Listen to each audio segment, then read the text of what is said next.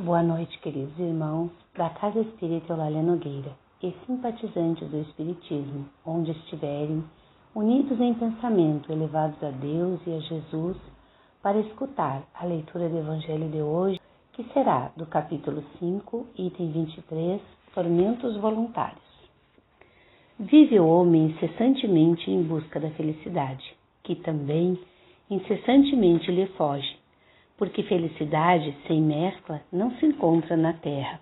Entretanto, malgrado as vicissitudes que formam o cortejo inevitável da vida terrena, poderia ele pelo menos gozar de relativa felicidade, se não a procurasse nas coisas perecíveis e sujeitas às mesmas vicissitudes, isto é, nos gozos materiais, em vez de a procurar nos gozos da alma, que são um prelibar dos gozos celestes imperecíveis, em vez de procurar a paz do coração, única felicidade real neste mundo, ele se mostra ávido de tudo o que o agitará e turbará a e coisa singular.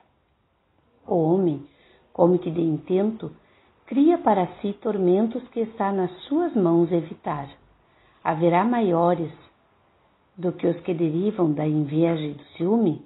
Para o invejoso e o ciumento não há repouso estão perpetuamente febricitantes.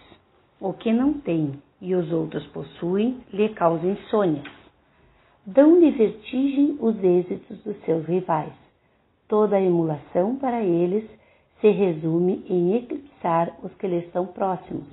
Toda a alegria em excitar nos que se lhe assemelham pela insensatez, a raiva do ciúme que os devora.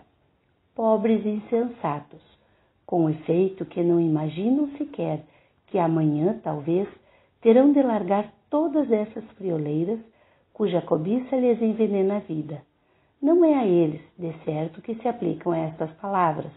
Bem-aventurados os aflitos, pois que serão consolados, visto que as suas preocupações não são aquelas que têm no céu as compensações merecidas. Que de tormentos, ao contrário, se poupa aquele que sabe contentar-se com o que tem, que nota sem inveja o que não possui, que não procura parecer mais do que é. Esse é sempre rico, porquanto se olha para baixo de si e não para cima. Vê sempre criaturas que têm menos do que ele. É calmo porque não cria para si necessidades quiméricas.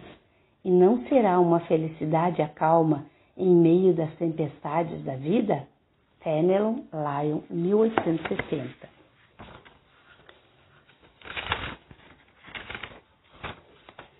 Uma das maiores dádivas do Criador, a criatura, ao lado das reencarnações sucessivas, que são a possibilidade infinita de refazer os desacertos e de construir a felicidade, está no livre-arbítrio.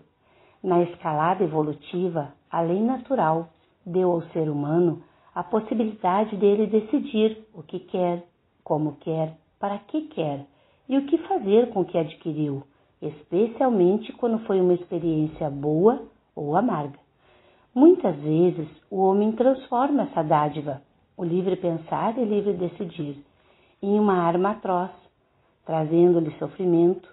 Pensa o homem que pode decidir adquirir o que não está ao seu alcance o que pertence a terceiros, almeja acumular mais bens do que necessita, submeter-se a futilidades, despreza valores morais, deturpa os melhores preceitos sociais, avança nos direitos alheios, quer granjear a qualquer custo respeito dos subalternos.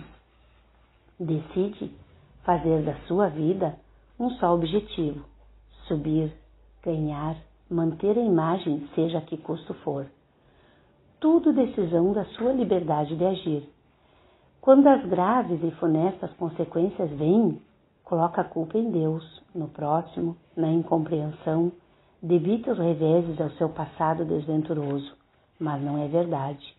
90% dos males, das aflições que trazem dor e sofrimento, os verdadeiros tormentos, derivam de atos do presente, fruto da imprudência, da ganância, orgulho, vaidade, ambição.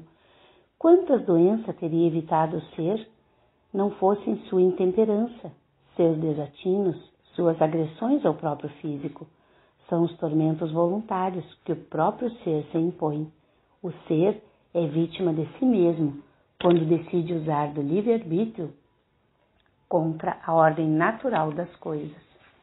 A ordem natural é estar no bem, que os espíritos definiram para Kardec no Livro dos Espíritos, na questão 630.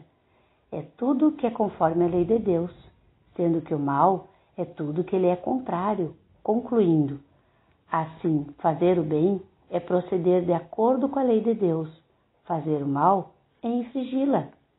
E assumimos as consequências como herdeiros de nossas próprias ações. Que os ensinamentos contidos no Evangelho proporcionem uma reflexão, melhor entendimento da vida e nos torne seres melhores a cada dia.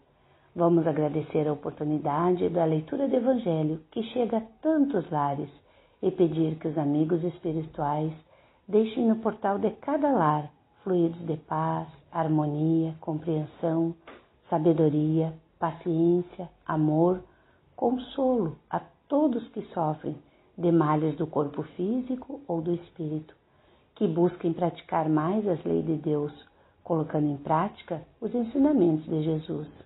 Vamos pedir pelos encarcerados que tenham uma nova oportunidade de fazer o bem, de fazer o certo, pelos depressivos, pelos abandonados, que os médicos e enfermeiros do espaço coloquem nas águas, nos nossos lares, o medicamento que estejamos necessitando, que ao bebê-las sejamos fortalecidos ou até curados, se for do nosso merecimento.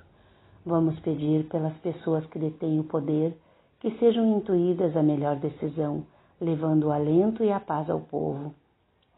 Com esses pedidos, vamos encerrar, agradecendo por tudo e desejando uma noite abençoada a todos e fiquem em paz. Que assim seja.